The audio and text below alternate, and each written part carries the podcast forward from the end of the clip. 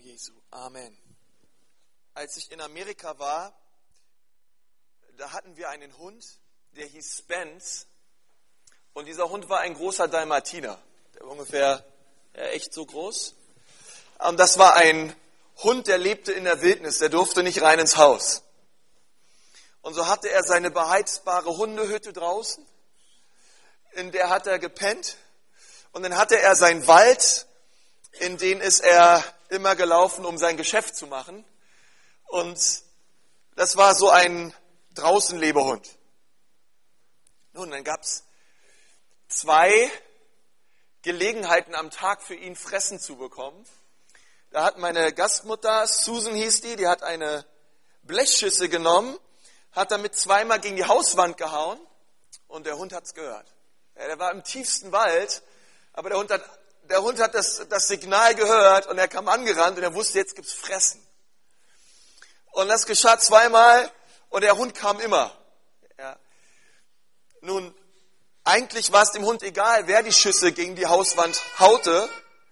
Äh, Hauptsache, er bekam sein Fressen. Ist egal, ob das Herrchen tat, Frauchen tat oder ob ich es tat oder irgendein Kind aus der Nachbarschaft. Der Hund kam, sobald er die Schüssel hörte, die gegen die Hauswand gehauen wurde.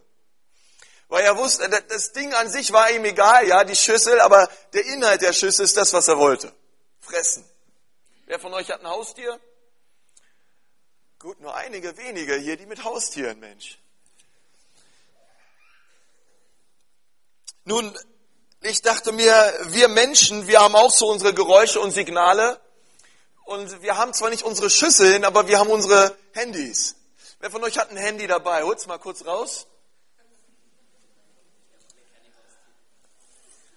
Ja. Und wir haben so unsere Signale und unsere Handys, auf die wir hören.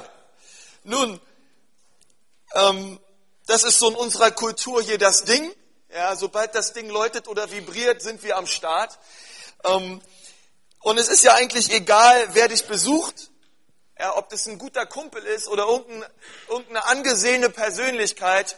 Wenn, wenn dein Handy Geräusche macht oder vibriert und du weißt, du hast eine Textnachricht bekommen, du gehst sofort ran.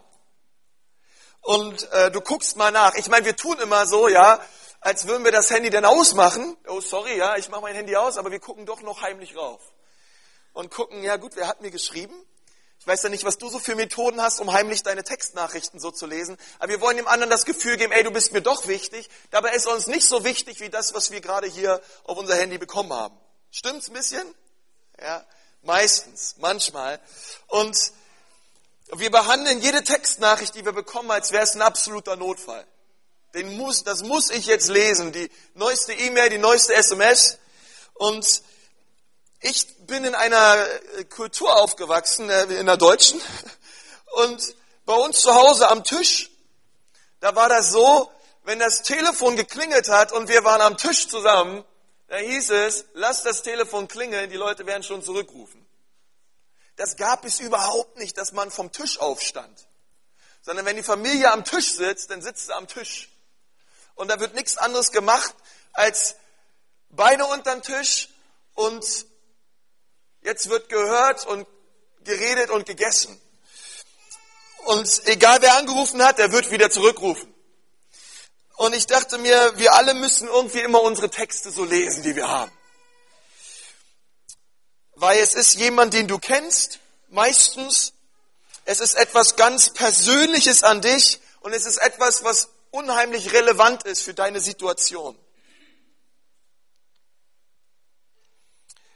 Es geht um dich. Und die Sache ist die, die Texte oder die Briefe oder die SMS, die wir bekommen, die lesen wir. Wir lesen diesen Text. Wisst ihr, es ist interessant, nie fragt jemand, hast du meine SMS gelesen?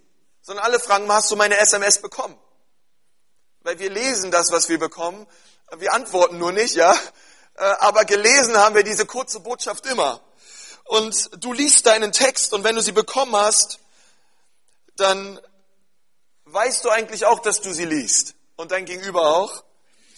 Und keiner sagt, ich habe zwar deine Mail oder deine SMS bekommen, aber ich habe sie nicht gelesen, weil ich kein Leser bin, sondern ich bin so mehr der Redner.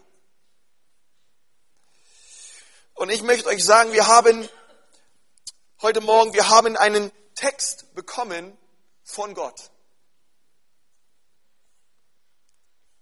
Jeder einzelne Mensch hat einen Text bekommen und es gibt so verschiedene Gründe, warum wir diesen Text nicht lesen.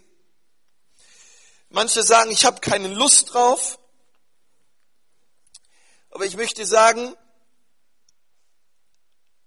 hätte ich diesen Text, den ich von Gott bekommen habe, in meinem Leben nicht gelesen und nicht angewandt, was hier drin steht, mein Leben sehe total anders aus. Ich hätte wahrscheinlich andere Werte. Viele von euch hättet ihr schon früh angefangen, hier drin zu lesen und das zu leben, was hier drin steht. Wir wären, wir wären vor vielen Schrott in unserem Leben bewahrt geblieben. Ist das wahr? Ja, wahrscheinlich so manche Partnerschaftsgeschichte hätten wir gar nicht gestartet oder wir hätten so manche falsche Entscheidung überhaupt nicht getroffen, hätte das Wort Gottes in deinem Leben mehr Aufmerksamkeit bekommen. Und wir aufhören würden mit Ausreden, wie ich habe keine Zeit, kein Bock auf Lesen, dieses alte Buch. Aber ich möchte euch sagen, dieses alte Buch hat mein Leben verändert. Ich weiß ja nicht, wie es mit dir geht, aber wenn dieses Buch dein Leben verändert hat, dann sag mal Amen. Ja, alles, was hier drin steht, ist absolut relevant. Und es ist wichtiger als eine SMS, die du bekommst. Es ist wichtiger als ein Liebesbrief, den du bekommst. Es ist auch ein Liebesbrief. Und es ist wichtiger als jede Mail oder Brief, den du bekommen wirst von irgendjemandem. Was hier drin steht, ist absolut relevant und persönlich an dich gerichtet. Und ich muss sagen, mein Leben ist reicher durch den Text, den Gott mir geschrieben hat. Mein Leben ist absolut reicher dadurch geworden.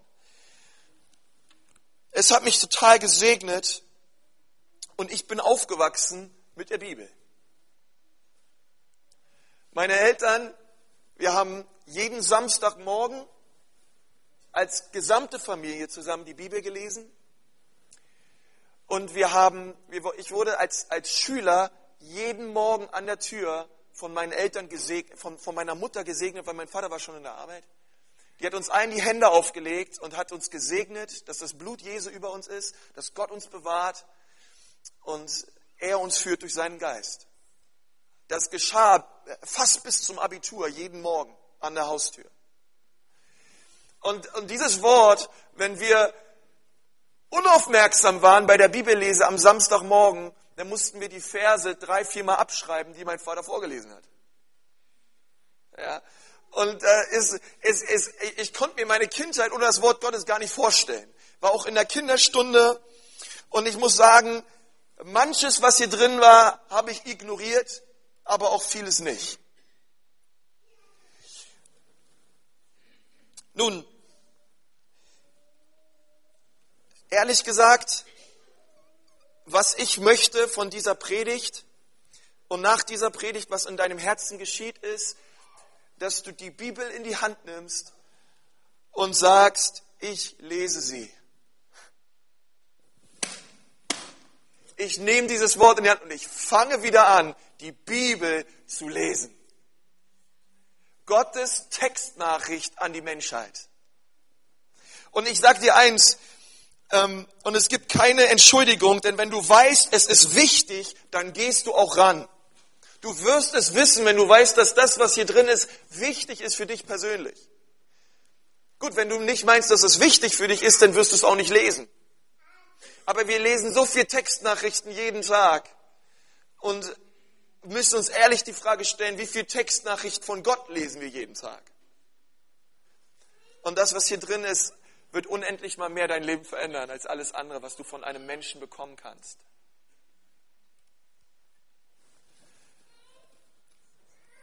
Der großartigste, ich habe von meiner Frau schon viele Liebesbriefe bekommen. Ähm, aber es gibt, es gibt noch einen Brief, den, der, der haut mich noch viel mehr um, das ist der Römerbrief. Ja, es gibt so Briefe, die hauen mich absolut um. Das, was meine Frau mir geschrieben hat, ist der Hammer. Es haut mich auch um. Aber dann gibt es noch einen Römerbrief, der haut mich noch viel mehr um. Ja, und, und es ist so wichtig, weil du weißt, dass das dich wirklich verändert. Und ich will nicht, dass wir in Ignoranz leben gegenüber dem Wort Gottes, sondern dass wir neu anfangen, vielleicht ab heute und sagen, wir fangen an, die Bibel zu lesen. Wir werden in den nächsten Wochen dreimal darüber reden.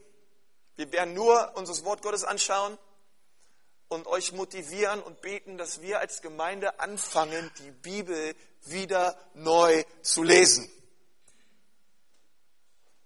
Wer dazu ein Amen hat, der kann es jetzt gerne sagen. Halleluja. Sag mal nochmal dem Nachbarn, wenn du nicht Amen sagst, ich werde es tun. Okay. Wisst ihr, es gibt so viel, womit wir uns ernähren und was wir uns reinziehen.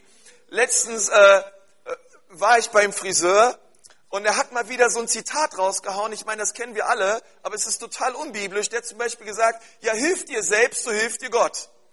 Das steht aber nicht in meiner Bibel.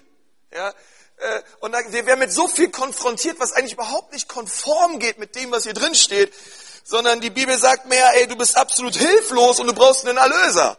Du musst dir nicht selbst helfen, du bist hilflos und brauchst einen, der dich da rausholt. Und es reicht nicht aus, dass du nur sonntags zuhörst, was hier drin steht, sondern du musst es täglich in die Hand nehmen, die Augen aufmachen, die Nase reinstecken und lesen, was hier drin steht. Und dann wird es anfangen, in deinem Herzen zu arbeiten. Vorher nicht. Es kann dir keiner abnehmen. Das musst du selber tun.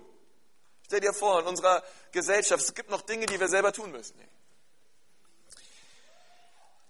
Wisst ihr, es gibt Teile auf dieser Welt, es gibt Orte auf dieser Welt, da ist dieses Buch immer noch ein sehr, sehr gefährliches, eine sehr, sehr gefährliche Schrift.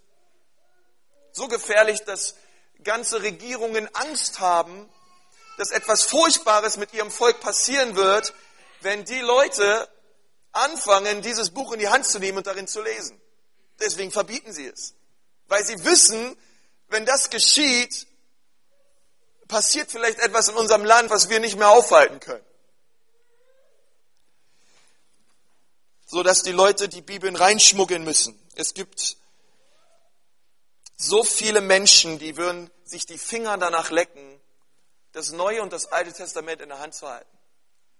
Und wir haben es zu Hause in unserem Regal in fünf verschiedenen Übersetzungsvarianten. Heute verstehe ich es nicht so gut, habe keinen Bock auf Elberfelder, nehme ich mir meine Hoffnung für alle.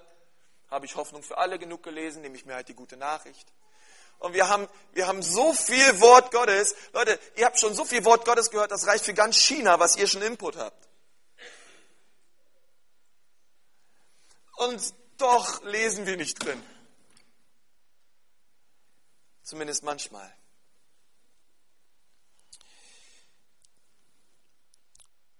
Aber du hast die Möglichkeit, in Deutschland es jeden Tag zu lesen und aufzumachen.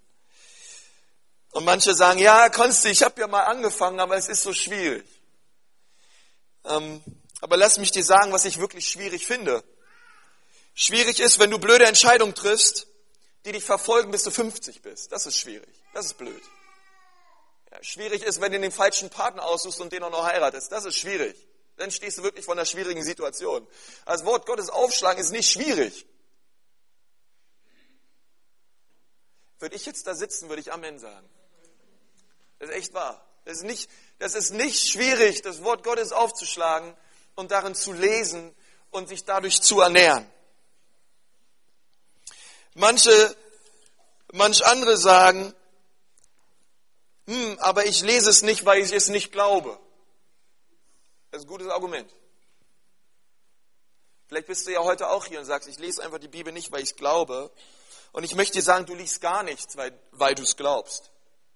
Wer von uns nimmt ein Magazin in der Hand, in die Hand und fängt an, das zu lesen, weil er weiß, jeder Artikel, der jetzt hier in dieser Zeit und dieser Magazin ist, ich lese das, weil ich glaube, dass alles hundertprozentig wahr ist. Macht doch keiner von uns.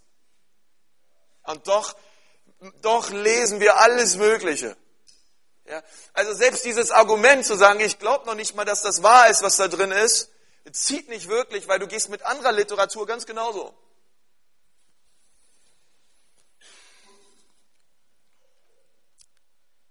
Und ich möchte, dass wir zusammen das Wort Gottes heute aufschlagen und gemeinsam uns anschauen, was David dazu sagt. Ich möchte mit euch heute zu Psalm 119 gehen, die Verse 97 bis 105. Also die Psalmen sind ziemlich cool, weil da kannst du einfach in der Mitte aufschlagen und bist schon da. Hat wieder geklappt hier.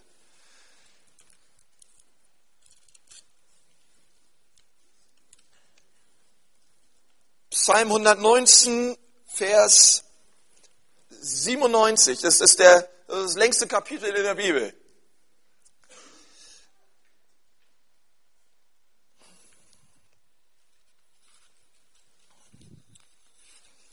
Nun, wir müssen, wir müssen wissen, bevor wir das jetzt lesen, David zu seiner Zeit hatte er nur sieben Bücher zur Hand.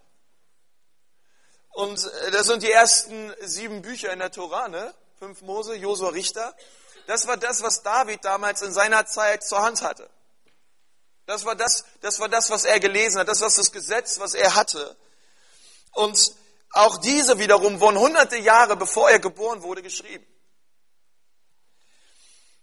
Und ähm, nun, jetzt mal ehrlich, also ich finde, die Bibel ist der absolute Hammer absolut stark und fantastisch, was da drin steht. Ich besonders liebe, also ich liebe die Geschichten im Alten Testament und ich habe mich besonders ins Neue Testament verliebt, weil das Alte Testament, das schaut aufs Kreuz hin und das Neue Testament zeigt uns das Kreuz und schaut vom Kreuz her und das ist total stark zu sehen. Und das Neue Testament liebe ich auch besonders, weil da kommt also Jesus, Gott, der sich offenbart. Aber, aber David, er hatte jetzt, sagen wir mal, die fünf Bücher Mose und da gibt es so manche Passagen drin, die sind für mich überhaupt nicht spannend. Wenn ich jetzt so Levitikus durchlesen würde, die ganzen Reinheits- und Opfergesetze und so weiter und so fort, ist jetzt für mich nicht die spannendste Passage in der ganzen Bibel. Aber hört mal, was David sagt über die Bibel, über das, was er hatte zu seiner Zeit. In Vers 97 steht, wie liebe ich dein Gesetz. Wow, und ich dachte mir, ey, wenn David das schon so krass liebt, obwohl er ja nur einen Bruchteil, einen Bruchteil von dem hat, was ich heute habe, wie viel mehr, wie viel mehr, Herr, forderst du mich auf, dein Wort zu lieben? Und das, was da drin steht. Weil da kommt ja noch so viel, so viel Hammerzeug auf einen zu, wenn man ab dem Buch Richter liest. Ich liebe dein Gesetz. Und dieses Ich liebe das, das sagt David gleich achtmal in diesem Kapitel. Achtmal lesen wir, dass David das Gesetz liebt. In einem Kapitel. Ich weiß ja nicht, wann du das letzte Mal die Bibel gelesen hast, ja? Hast schon aufgemacht, mm, mm, Herr, ich liebe dein Wort. Ich weiß nicht, wann du das das letzte Mal gesagt hast. Aber David, ich sagte eins, David war ein Mann voll mit Emotionen. Du kannst in die ganze Bibel schauen und du wirst immer wieder sehen, wie er Dinge ausdrückt und dazu sagt, ich liebe es. Er sagt auch in dem Psalm, ich liebe dich, Herr, meine Stärke. Psalm 18, Vers 2. Und er sagt, Psalm 26, Vers 8, und ich liebe die Wohnung deines Hauses. Oder er sagt, ich liebe den Herrn, denn er hört meine Stimme. Psalm 116, Vers 1. Oder er sagt, dein Wohlgefallen zu tun, mein Gott, liebe ich. Psalm 40, Vers 9. Und Psalm 119, Vers 140 ist für mich der absolute Hammer. Wohlgeläutert ist dein Wort, dein Knecht hat es lieb. Wow. Gott liebt Emotionen.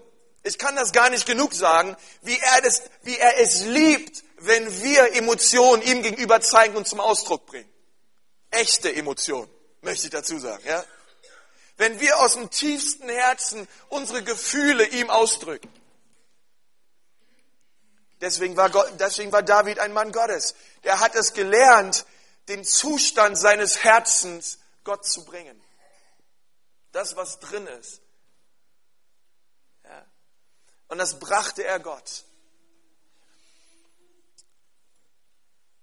Und dann geht's weiter in diesem Vers es ist mein Nachdenken den ganzen Tag. oder ich meditiere darüber Tag und Nacht. Wow. Ich meine, es ist ja nicht so, als hätte David sonst nichts zu tun als König über Israel. Ich weiß ja nicht, ob du schon mal ein Land regiert hast, ja. Aber äh, wenn er da sein Outlook aufgemacht hat und geguckt hat, wie viel Zeit habe ich eigentlich an diesem Tag, ich weiß nicht, wie viel Zeit er hatte für Meditation übers Wort Gottes. Der hatte ein Land zu regieren. Da gab es Nöte, da gab es Kriege zu führen, da gab es Land einzunehmen, Schlachten zu kämpfen. Aber was er hier sagt ist, Tag und Nacht meditiere ich über dein Wort. Die Prioritäten in seinem Leben waren klar. Klar gesetzt.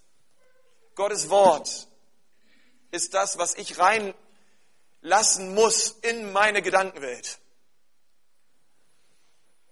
Das, über was du am meisten nachdenkst, beeinflusst deine Entscheidung. Ein guter Satz zum Aufschreiben. Das, über was du am meisten nachdenkst, beeinflusst deine Entscheidung. Wenn du über das Wort Gottes nachdenkst, dann wird es deine Entscheidungen massiv beeinflussen. Und David wusste das und er brauchte die Weisheit aus dem Wort Gottes, um, um das Volk Gottes zu führen. Er brauchte, er brauchte die Schrift. Und er wusste das. Und da entsteht Glauben, wenn wir das Wort Gottes hineinlassen, wenn wir darüber nachdenken, Tag und Nacht. Wenn du vor schwierigen Entscheidungen, Entscheidungen stehst in deinem Leben, frag mal das Wort Gottes, was hat es dazu zu sagen? Lass es hinein in deine Gedankenwelt. Dann fragst du nicht, ach, wie soll ich denn mit meinem anstrengenden Chef umgehen oder, oder sonst was, sondern dann weißt du, dass du deine Feinde segnen sollst ihnen Gutes tun sollst, sie ehren sollst. Und so manche Frage erübrigt sich absolut. Einfach das Wort Gottes aufschlagen und es wird zu uns sprechen und dir zeigen, wie du gehen sollst. Wisst ihr, manche warten immer noch auf ihrem Engel, ja, der vorm Bett aufkreuzt und ihnen genau sagt, was es zu tun gibt. Und ich, ich denke immer, Mann, schlag einfach mal das Wort Gottes auf. Lies drin, und lass es dein Leben mal verändern und gestalten und sei mal gehorsam gegenüber dem, was da drin steht. Amen. Halleluja. Über was du am meisten nachdenkst, das ist dein Gott. Über was denkst du so den ganzen Tag nach? Denkst du über Jesus nach? Denkst du über das Wort Gottes nach? Oder denkst du immer über deine eigenen Querelen und Umstände nach, über deine eigenen Probleme, Probleme anderer? Oder ist das Wort Gottes dir präsent in deinem Verstand, in deinem Herzen? Und dann lesen wir weiter, dein Gebot macht mich weiser als meine Feinde, denn ewig ist es mein. Er sagt, verständiger bin ich als alle meine Lehrer. Hey, Hammer, oder Leute? Denn deine Zeugnisse sind mein Überlegen. Hätte ich das früher gewusst, ich weiß nicht, wie man in der Schulzeit mich sich verändert hätte. Einsichtiger als Greise bin ich. Denn deine Vorschriften habe ich gehalten. Von jedem bösen Pfad habe ich meine Füße zurückgehalten, damit ich dein Wort bewahre. Von deinen Bestimmungen gewichen bin ich nicht, denn du du hast mich unterwiesen. Wie süß sind mein Gaumen, deine Worte. Wow. Davor, das könnten wir sagen über das Wort Gottes. Süß wie Honig ist dein Wort in meinem Gaumen, in meinem Mund. Und aus deinen Vorschriften empfange ich Einsicht. Wow, da, da gewann er Einsicht drauf. Das, sind, das ist das Wort Gottes, das massiv seine eigenen Werte prägte. Darum hasse ich jeden Weg der Lüge. Nun, die beste Sache, um zu verstehen, warum ich das oder jenes für Gott tun sollte, ist, tu es einfach. Die Bibel sagt immer wieder, ich, ich, ich will, dass du mir gehorchst. Punkt. Und auf der anderen Seite von Gehorsam kommt dann erst das Verstehen. Gehorsam bringt Klarheit. Und die Bibel ist voll von Leuten, die gehorsam waren, ohne es vorher verstanden zu haben, warum sie das und jenes tun sollten. Aber nachdem sie es getan haben, kam die Klarheit hinein in ihre Situation. Und ich denke so oft auch an mein Leben. Wir verbringen so viel Zeit damit, dass Gott Dinge für uns tut. Dass Gott Dinge für mich tut. Aber was ist, wenn Gott zu dir sprechen will? Unsere Gebete sind voll mit Gott hilf mir, Gott segne mich, Gott macht das und macht das für mich, aber tu, mach das bitte nicht. Und ich will, dass du das und das tust, aber was ist, wenn Gott mal zu dir sprechen will und dich fragt, etwas für ihn zu tun? Wir beten, Gott öffne den Himmel, aber was ist, wenn Gott sagt, mein Freund, der Himmel ist schon längst offen. Wann machst du mal dein Herz auf? damit ich mein Wort hineinlege und du meinem Wort gehorsam bist. Das aller, allererste und wichtigste, wozu Gott zu mir spricht, ist durch sein Wort. Wenn Christen sagen, Gott spricht mich zu mir, dann heißt das für mich, sie lesen nicht die Bibel. Ganz einfach. Gott zu hören ist nicht schwer. Du musst nur lesen können und die Augen aufmachen. Und es wird zu dir sprechen. Nun, ich glaube, dass die Bibel wirklich eine grandiose Textnachricht ist von Gott an uns Menschen. Und ich glaube, dass wenn sich das, was wir lesen, wenn wir das aufnehmen in unserem Herzen und wenn der Heilige Geist es lebendig macht in uns. Freunde, das Wort Gottes und der Heilige Geist, wenn diese zwei zusammengehen, dann knallt es immer. Dann geht es ab. Da wird das Wort, äh, da wird es ein Abenteuer. Und dann hört er auf, in diesem Fall mit Vers 105. Ein bekannter Vers, und dort steht, dein Wort ist meines Fußes Leuchte und ein Licht auf meinem Weg.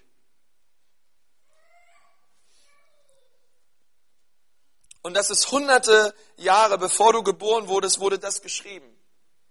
Tausende Jahre fast. Und es ist doch noch relevant und es ist doch noch etwas, was heute mein Leben verändert. Und das Bild, was David hier malt, ist von jemandem, der auf einem dunklen Weg läuft.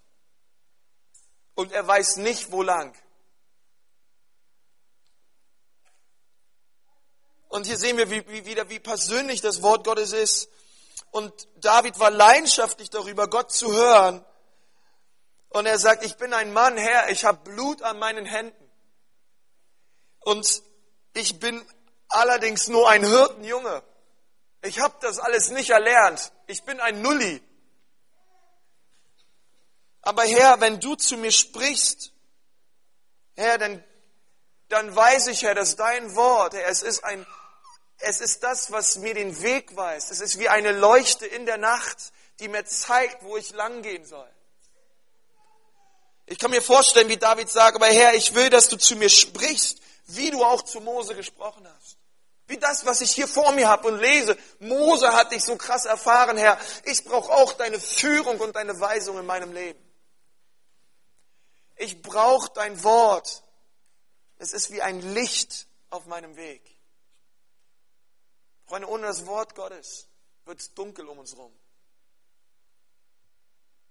Wir wissen nicht, wie wir laufen sollen, wie wir Entscheidungen treffen sollen. Wohin gehen die nächsten Schritte? wenn du nicht anfängst, das Wort Gottes zu öffnen und das, was hier drin steht, in deinem Leben ganz persönlich zu nehmen und anzuwenden.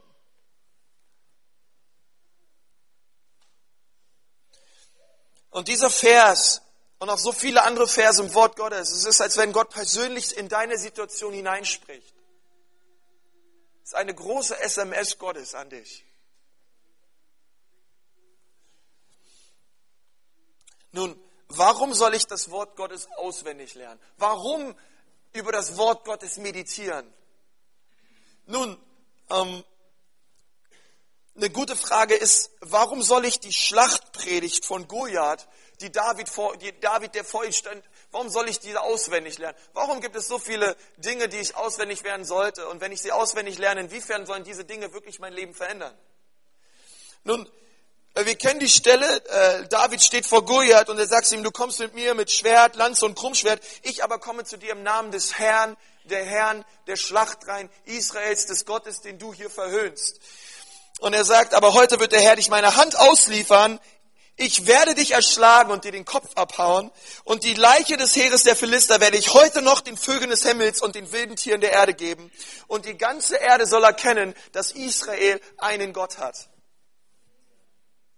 Nun, das steht im Wort Gottes, das können wir nachlesen, 1. Samuel 16. Ähm, und ich möchte eins sagen, wenn du vor großen Herausforderungen sprichst, stehst in deinem, in deinem Leben, fang an, das Wort Gottes zu proklamieren. Vor deinem Riesen stehe und fang an zu proklamieren. Und du wirst sehen, wie das Wort Gottes stärker ist und siegen wird und Kraft hat Und ich habe mal eine Frage an dich. Was ist, wenn Gott mit dir ist, wie er es auch mit David war? Boah, da gibt es viele Glaubensschritte zu tun, oder? Kann es sein, dass Gott uns herausfordert? Wisst ihr, manchmal in so einem Alltag, wenn wir so unsere Wochen durchleben, müssen wir uns manchmal fragen, in welchen Situationen in meinem Leben brauche ich überhaupt Glauben? Ich meine, wenn wir den ganzen Tag nur abhängen, ja, äh, ehrlich gesagt brauchst du nicht großen Glauben für, fürs Abhängen. Aber es gibt Entscheidungen, es gibt Herausforderungen im Leben, da brauchst du echten Glauben für. Und ich glaube, manchmal sind wir einfach zu bequem und wollen uns nicht herausfordern lassen. Zu bequem und bleiben im Boot der Sicherheit, anstatt uns rauszuwagen aufs Wasser wo der Sturm tobt.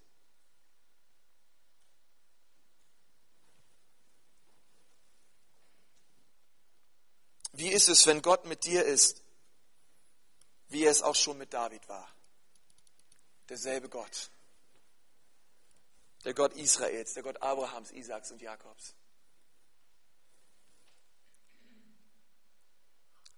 Ich sage euch auch, ihr lieben, ihr lieben Väter, es ist eure Aufgabe, dass das Wort Gottes reichlich in eurer Familie wohnt. Dass ihr es austeilt. Eine unheimliche Verantwortung für jeden Vater, ähm, das zu prägen in seiner Familie. Ich persönlich äh, ich weiß nicht, ob ich da wäre, wo ich heute bin und das Wort Gottes predigen würde, hätten meine Eltern, hätte mein Vater und meine Mutter nicht darauf so Wert gelegt in unserer Familie, dass wir unter das Wort Gottes kommen, dass wir gesegnet werden, dass das Wort Gottes gelesen wird. Auch mal in einer Phase, wo man keinen Bock hat. Ja, setz dich hin, jetzt wird das Wort Gottes gelesen. Ja, und man sich man sich auch manchmal überwinden muss, aber ich möchte sagen, unterm, unterm Strich bin ich dankbar für jedes Mal, wenn ich das Wort Gottes aufmache, es lese und ich merke, wie der Heilige Geist das geschriebene Wort Gottes lebendig macht in meinem Herzen.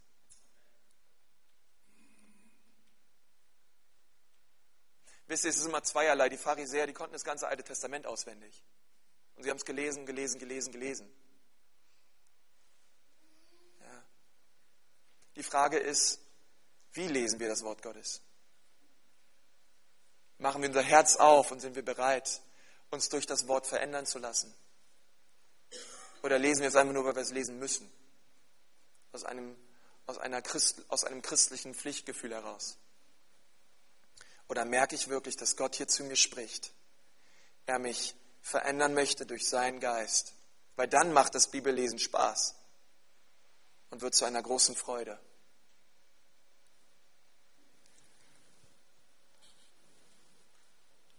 Doch was passiert, wenn ich die Bibel nicht lese? Was passiert mit mir persönlich, wenn ich die Bibel nicht lese? Ähm, nun, ich, ich möchte euch sagen, ich habe schon unheimlich viel Bibel gelesen in meinem Leben. Ich könnte euch Passagen jetzt direkt aus dem Stegreif, Galater, Epheser, Philippa, Kolosser, jeden Vers einzeln auslegen. Aber darum geht's nicht. Wie viel wir schon gelesen haben. Sondern wie sieht's heutzutage aus? Ja, sprechen diese, diese Worte noch in dein Herz? Oder zehrst du immer noch von den Dingen, die du irgendwann mal getan hast? Aber vielleicht heute nicht mehr tust, weil du meinst, du hast ja eh schon alles gelesen. Nun, was passiert, wenn ich die Bibel nicht lese? Zuallererst vier, vier schnelle Punkte. Der erste Punkt ist, ich werde stolz und ich meine, mein Leben auch ohne Gott in den Griff zu kriegen. Ich meine, ich, ich meine, ich brauche ihn nicht. Ich brauche nicht das, was er mir sagt. Ich schaffe es schon irgendwie selber. Das wollen wir zwar nicht zugeben, aber das ist im Endeffekt das, was wir dadurch sagen, wenn wir nicht die Bibel lesen.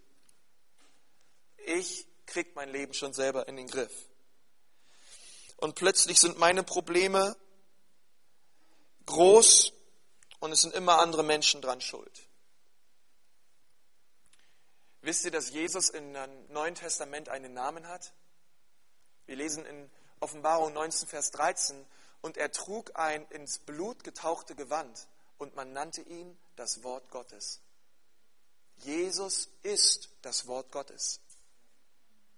Es ist wichtig, dass du das weißt.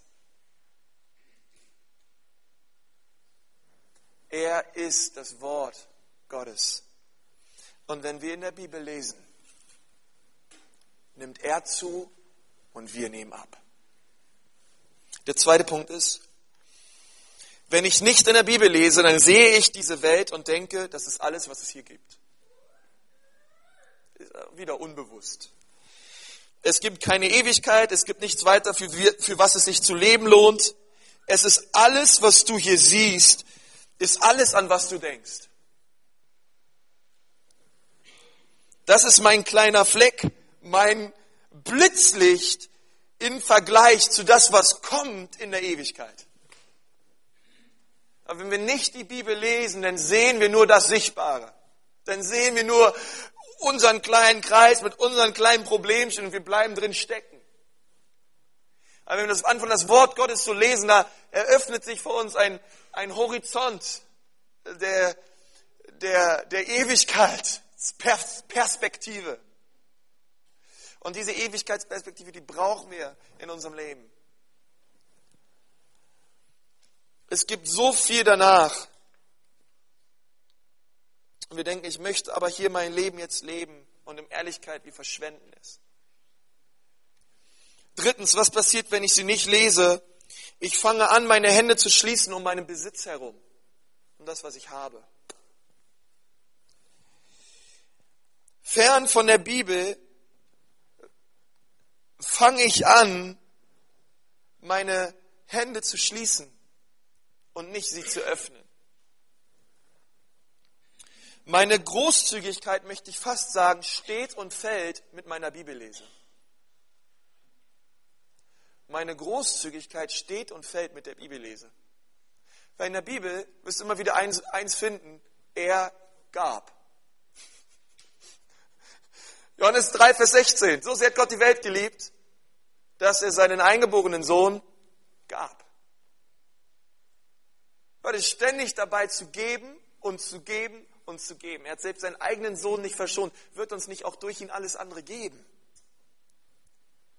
Und wenn ich aufhöre, Bibel zu lesen, dann fange ich an zu nehmen.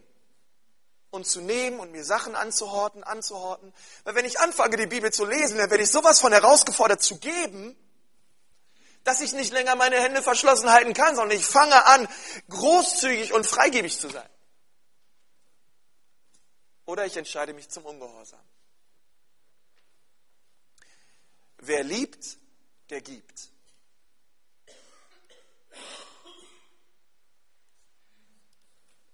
Wer Jesus liebt und sein Reich, der wird geben. Aber wenn wir aufhören, uns damit auseinanderzusetzen, was er sagt in seinem Wort, dann wenn wir in unseren Neben stecken bleiben. Lies mehr die Bibel und du wirst mehr geben. Vierter Punkt. Wenn ich nicht die Bibel lese, dann halte ich fest an Unvergebenheit. Du bestimmt auch. Denn weg von der Wahrheit, und das Wort Gottes ist die Wahrheit, habe ich keinen Grund davon abzulassen. Denn du schuldest mir ja. Du hast mir ja etwas angetan. Aber dann öffne ich die Bibel und da steht, Konsti, du schuldest mir, aber ich vergebe dir. Oder ich habe dir bereits vergeben. Ich habe dich bereits geliebt. Wir können die Liebe Gottes zu uns nie in Frage stellen, denn er hat uns bereits geliebt. Und dann sagt er, geh und gehe so mit anderen um, wie ich mit dir umgegangen bin. Du Feind Gottes, aber aus dir wurde ein Kind Gottes. So bin ich mit dir umgegangen. Und wenn wir das nicht lesen, wenn das nicht unser Herz erfüllt, dann fangen wir an, unvergeben zu sein. Und dann vergebe ich denen, die mich nicht genug geliebt haben. Denn vergebe ich dem, die mir zu wenig innere Substanz schenken, wo es an Urvertrauen fehlt wo mir zu wenig Annahme vermittelt wurde. Und das sind in der Regel Eltern, in der Regel Bekannte, Freunde und dann noch später andere. Kann auch der Ehepartner sein. Wenn das erleben, dann heißt es nur noch, ich vergebe, ich vergebe, ich vergebe.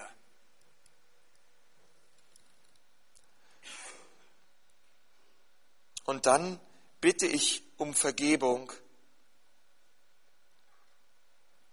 dass ich auf so manchen Mangel, den ich erlebt habe in meinem Leben, völlig falsch reagiert habe. Dann vergebe ich meinen Eltern und ich weiß, da kam vielleicht nicht viel an Liebe rüber, aber meine Antwort auf diesen Mangel war genauso falsch wie das wenige, was sie mir gegeben haben. Denn ich habe mit Rebellion geantwortet und mit Stolz. Und meine irgendwann, ach, werde ich es eh mal besser machen als meine Eltern. Die können mir alle gestohlen bleiben, ich mache mein eigenes Ding. Und die Reaktion auf diesen Mangel ist genauso falsch wie der Mangel, der ausgesät wurde in unsere Herzen. Und so sind wir wieder im gleichen Kreislauf. Ein falsches Lebenskonzept, was wir oft wählen. Und das tun wir in der Regel unbewusst. Und wisst ihr, vergeben können nur Christen. Wirklich vergeben kann nur jemand, der Jesus nachfolgt. Heilung kommt nur durch Jesus hinein. Im 1. Johannes 1, Vers 9 steht, ähm, denn ähm, wenn ihr eure Sünden bekennt, ist er treu und gerecht, dass er uns die Sünden vergibt und uns reinigt, reinigt, reinigt von aller Ungerechtigkeit, die uns widerfahren worden ist. Und das geht nur durch Jesus. Jesus heilt auch den Mangel in deinem Leben. Er füllt ihn aus. Er kommt nicht nur und füllt ihn aus, aber er möchte auch erst alles andere beseitigen, was da ist, an Rebellion und an Stolz. Und dann kommt er und gießt seine Liebe hinein in unser Herz. Freunde, wenn ich nicht in der Bibel lese, dann fange ich an, unvergeben zu sein. Weil mir so viel Vergebung offeriert wird in der ganzen Schrift. Wenn ich mir das nicht immer wieder täglich neu vor Augen stelle, Leute, und da, darin lese und mein Herz darin öffne, dann geschieht leider genau das Gegenteil oft in unserem eigenen Leben. Ich möchte sagen, du hast eine Nachricht bekommen von deinem Vater aus dem Himmel. Eine Textnachricht. Was ist, wenn er dir etwas sagen will? Heute, morgen, die ganze nächste Woche? Was ist, wenn er dir etwas sagen will? Öffne die Bibel und du wirst sehen, wie der allmächtige Gott zu dir spricht. Wollen wir in dieser nächsten Woche Psalm 119 zusammen durchlesen? Ja? Nicht Psalm 117, weil das ist das kürzeste Kapitel, sondern Psalm 119. Psalm 117 können wir auch gleich mitlesen, ja. Und dann lass uns das als Gemeinde zusammen durchlesen. Durch, äh, und dann bitte ich uns jetzt mal, dass wir zusammen aufstehen.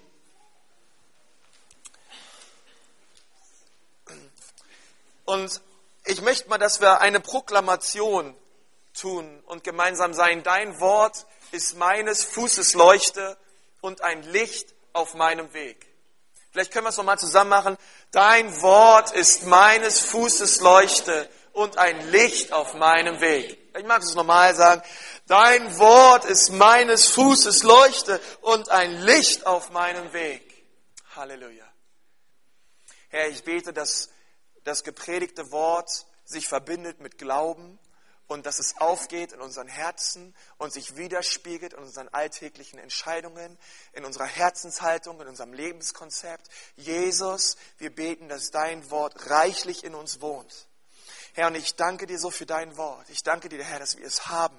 Ich danke dir, Jesus, dass du zu uns sprichst und dass du zu uns gesprochen hast durch dein Wort, Herr. Vater, und ich bete jetzt, Jesus, in deinem Namen, dass wir uns selber eingestehen, Herr, dort, wo wir falsch leben, dort, wo wir die, dass wir ehrlich sind zu uns selber, dort, wo wir die Bibel nicht lesen. Ich bitte dich, Herr, dass du uns durch deinen Geist zur Umkehr führst uns eine neue Liebe schenkst für dein Wort, Herr. Dass wir richtige Prioritäten setzen, Herr. Und ich danke dir, dass du mit uns bist, Jesus, und dass du uns in den Sieg führst. In Jesu Namen. Amen.